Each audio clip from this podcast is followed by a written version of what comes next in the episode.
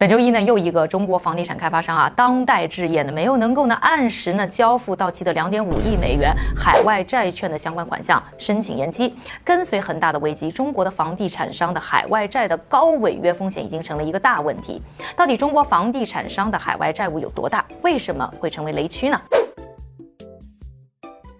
首先呢，我们来看一下体量。根据呢高盛的数据啊，现在中国企业总量达到一千九百七十亿美元的海外高收益率债券当中，有差不多百分之八十都是来自于中国房地产开发商的。尤其是进入今年以后啊，中国房地产开发商在海外发债呢，已经出现大幅度的提高。今年上半年啊，发行的总额呢是达到呢两百零三亿美元，同比呢增长了百分之十六，更是呢超过呢二零一七和二零一八年的水平。特别要说一下，就是中国地产商今年借的的钱呢，主要还不是为了业务的需求用在什么新项目上，而是为了还旧债在找钱。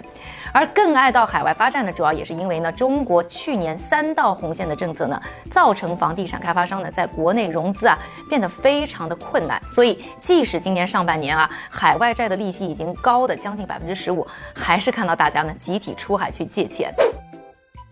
问题呢又来了，为什么海外借钱成本会这么高呢？这里呢就要说到呢债券的评级，在国际市场上进行呢发债融资啊，对于公司债券要进行一个评级，再根据评级呢市场呢会给出呢价格以及相关的利息。那评级的时候呢考察的核心就是呢公司已经欠了多少钱，以及呢未来的还钱能力，也就是财务水平啊。那现在呢中国房地产商啊他们的债务水平呢已经普遍非常高了。最后呢还有一个问题，就是为什么他们不继续在海外借钱来还？还债呢？很大的危机呢爆发之后啊，市场的眼中，中国房产开发商的风险提高了。同时，九月份的时候呢，中国房产的销售呢还在下滑，也就是说呢，房地产开发商的还款能力呢就变得更差了。所以就造成呢，债券买家减少，而整体的借贷成本还在继续上扬。ICE 美国银行中国高收益率公司债券指数呈现啊，平均呢这个收益率最高一度达到百分之二十三，这是高利贷当中的高利贷啊。所以继续在海外借钱还债。也变得非常的困难，